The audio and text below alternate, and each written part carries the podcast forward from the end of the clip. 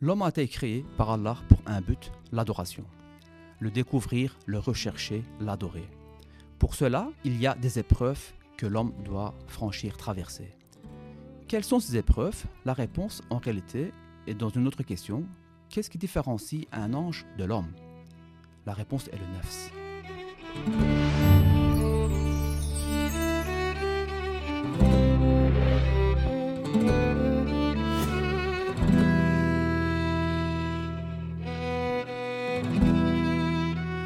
عليكم ورحمة الله وبركاته أعوذ بالله من الشيطان الرجيم بسم الله الرحمن الرحيم Qu'est-ce que le nefs Le Coran définit le nefs dans la sourate Al-Anbiya, euh, sourate 21, verset 35, de la manière suivante Toute âme goûtera la mort.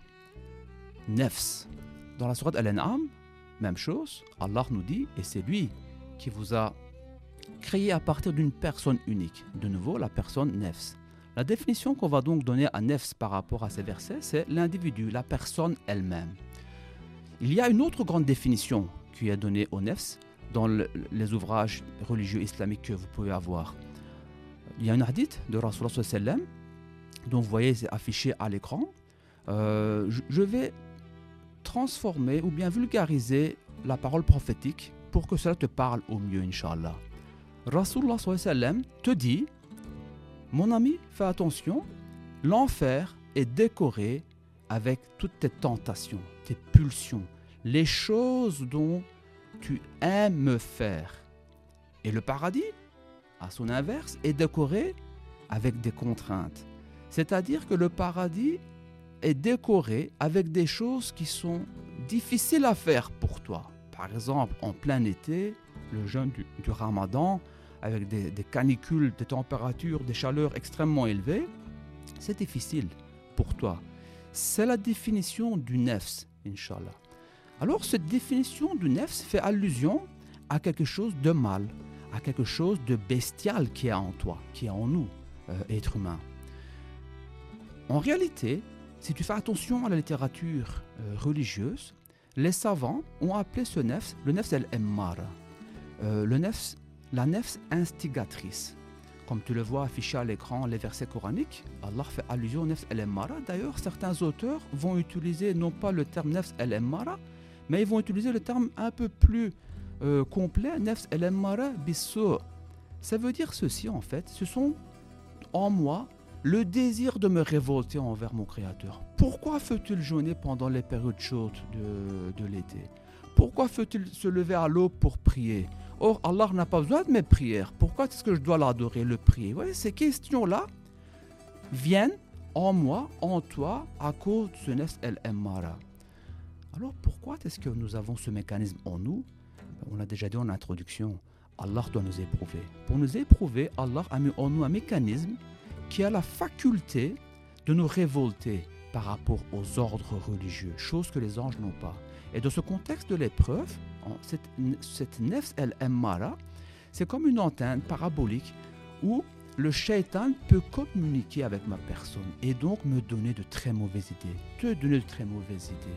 C'est ainsi qu'il faut être extrêmement vigilant, extrêmement prudent par rapport à, cette nefs instigatrice, euh, que beaucoup d'auteurs vont traduire par le moi charnel, l'ego, le désir du mal qui, est en moi éveillé ou pas, cette graine de mal existe en moi, dans tous les cas. Alors en tant qu'adorateur, mon jeune ami, ton travail, ton devoir d'adorateur est de comprendre comment éduquer cette nefs, cet ego en toi. Comment le travailler? Comment faire ou bien que faire pour que ce nefs soit dompté, soit sous ton contrôle et pas l'inverse? C'est ainsi que dans ta quête de recherche euh, de l'agrément de ton Créateur, tu dois pratiquer la religion, étudier, euh, faire porter cette connaissance par euh, porter cette connaissance d'une pratique religieuse et vice versa pour oser espérer atteindre un second degré du nefs que les auteurs ont appelé le nefs la nefs el-lawama, la nefs réprobatrice. Vous le voyez de nouveau affiché à l'écran la référence coranique parlant de cela. En fait, cette nefs par rapport à la précédente, euh, elle est dans un mode qui est moins moins en révolte, mais qui tantôt va désobéir, mais qui tantôt va obéir. Et quand elle aura désobéi, elle aura fait un péché, cette nefs sera attristée. Et cette nefs va ressentir une satisfaction, elle va être heureuse si elle fait de bonnes actions. Tu vois la différence entre les deux degrés. Ton travail, comme le mien d'ailleurs, est de dompter notre nefs el mara et essayer d'atteindre avec l'aide de notre créateur, le bon par excellence, ce degré de nefs appelé nefs el lawama. Et dans cette quête spirituelle, on va demander à Allah de nous aider, on va étudier, s'instruire sur les sciences religieuses et on va essayer de mettre en pratique toute notre connaissance. On va demander à Allah d'essayer que notre nefs atteigne un degré supérieur qui est appelé la nefs mulhma. C'est une nefs inspirée. Parlons d'âme. Si vous vous rappelez la définition, le nefs a également une définition d'âme. Ici, on est dans la bonté. Donc, appelons cette définition, quand bien même en arabe c'est noté nefs al-mulhama, c'est une nefs qui est euh, inspirée. Comme vous voyez de nouveau dans la, euh, la référence qui est affichée à votre écran, c'est une nefs qui est ouverte aux inspirations. Pour comprendre cela, il faut se rappeler d'une hadith une hadith Qudsi, c'est une parole prophétique dont le sens appartient à Allah. Où Allah nous dit, à travers la bouche de Rasulullah sallam, il n'y a rien de, de mieux à mes yeux que ma créature qui m'obéit, qui exécute les mes ordres, les fardes. Et quand mon adorateur va continuer avec sa pratique religieuse de qualité, à essayer de démultiplier son adoration, de me démontrer sa dévotion par la mise en pratique des actions surrogatoires, Allah dit qu'il sera les yeux avec lesquels tu vas voir, Allah sera les oreilles avec lesquelles tu vas entendre, Allah sera les mains avec lesquelles tu vas saisir, les pieds avec lesquels tu vas marcher et le hadith continue. Ça veut dire que Allah va guider tes pieds sur le droit chemin.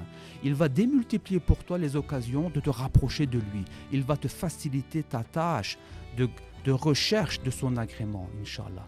Cette nefs est une, nefs euh, qui est inspirée. Et dans ce travail, en essayant de, t'améliorer de jour en jour, d'heure en heure, de minute en minute, Inch'Allah, l'idée est d'atteindre un degré encore supérieur. La nefs al-mutma'inna, c'est l'âme apaisée. Comme tu peux le voir de nouveau dans le verset coranique qui est affiché à l'écran.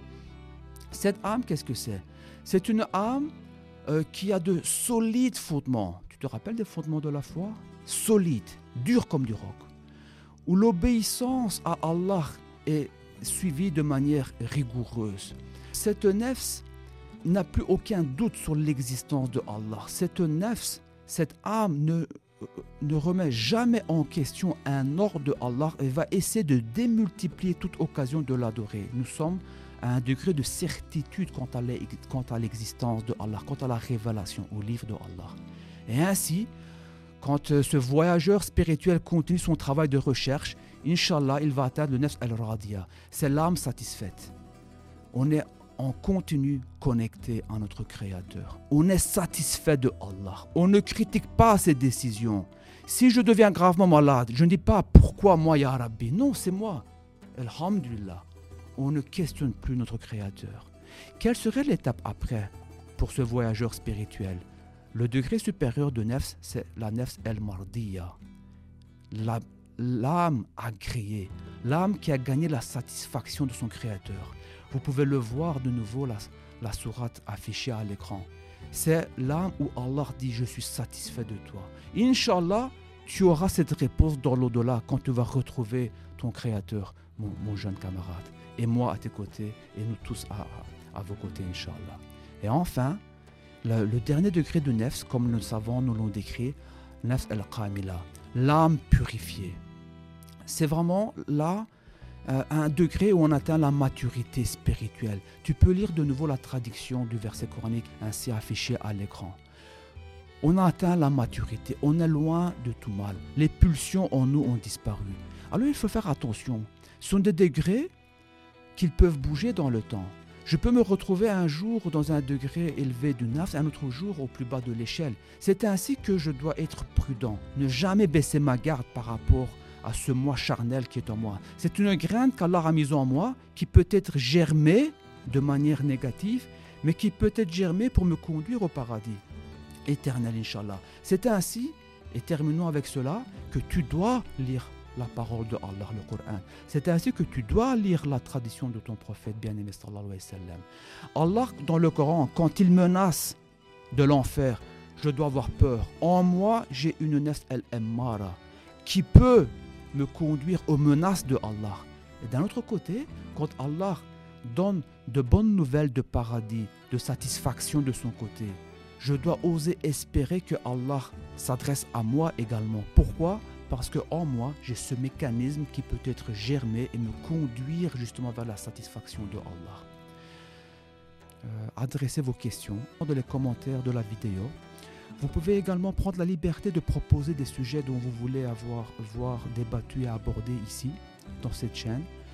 Et s'il vous plaît, n'oubliez pas également de liker cette vidéo. C'est ainsi que le monde digital fonctionne. Salam.